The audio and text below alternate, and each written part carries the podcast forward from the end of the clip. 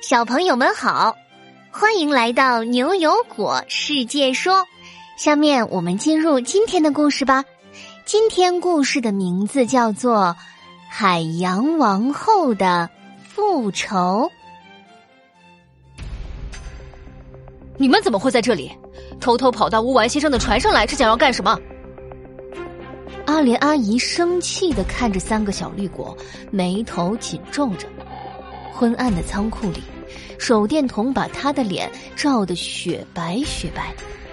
原来啊，今天三个小朋友为了调查之前海洋王后委托的皮皮虾事件，悄悄潜入了乌丸先生的大轮船，寻找他做研究时大量捕捞皮皮虾的证据。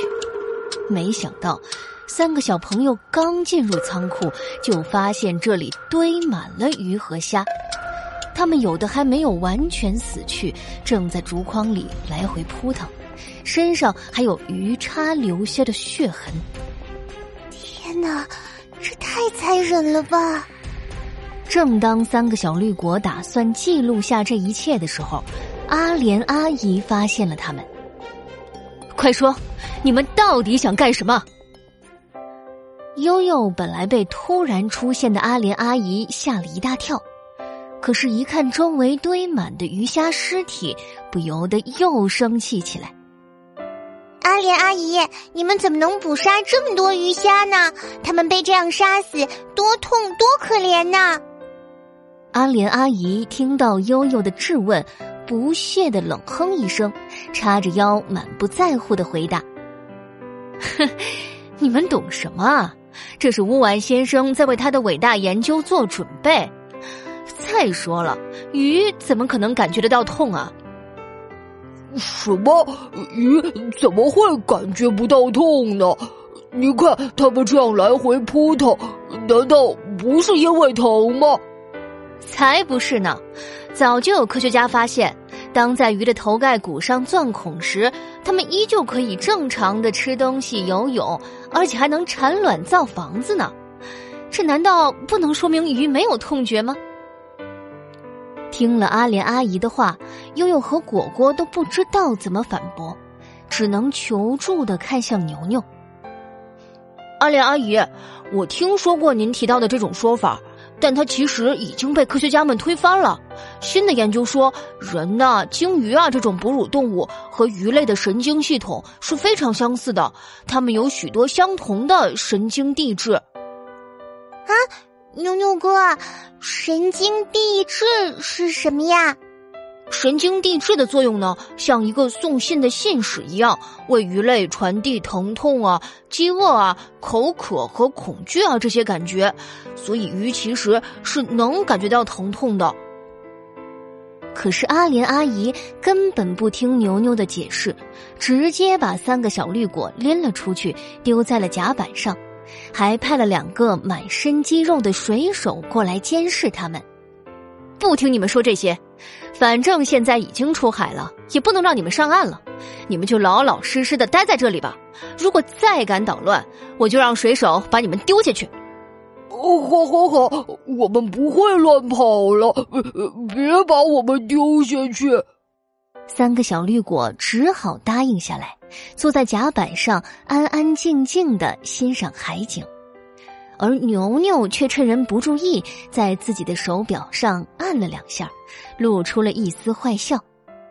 悠悠突然好奇的问牛牛：“牛牛哥，你刚刚说小鱼们也能感受到痛，是真的吗？我以为小鱼不会觉得痛呢。”“是真的，科学家还做过实验呢。”比如啊，要是给鱼注射了会产生痛的感觉的药，小鱼们就会出现呼吸加快这样的现象。然而，当科学家们给它们吃过止痛药之后呢，小鱼就不会这样了。如果鱼真的感觉不到疼痛的话，止痛药是不会对它们有效的。所以，其实鱼是能感觉到痛觉的。牛牛的话刚说完，船身突然开始剧烈摇晃起来。果果一个没坐稳差点从船上摔下去。船长船长发生了什么？天哪！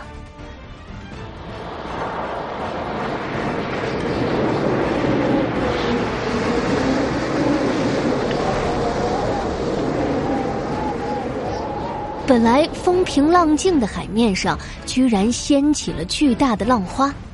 整个大船在汹涌的海浪中左摇右晃，好像马上就要散架了一样。啊！你们快看呐，那不是海洋王后吗？大家顺着果果的手指看去，船前方的不远处。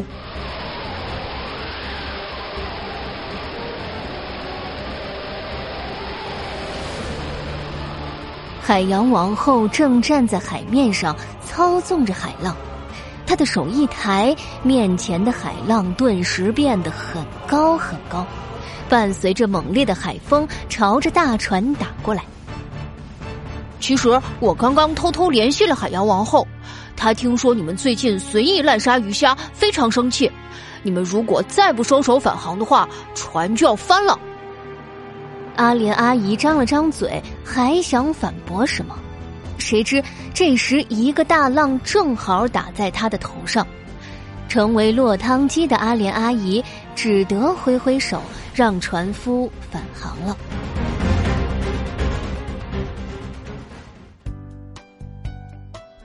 好啦，海洋王后的复仇这个故事就到这里。现在啊，果果要请小朋友们思考两个小问题哦。你觉得鱼有痛觉吗？为什么？我们偷偷登上大船的目的是什么呢？快进入牛油果世界说微信小程序的答题页面，告诉我们问题的答案吧！还可以听到另一篇故事哦。好啦，下次同一时间我们不见不散。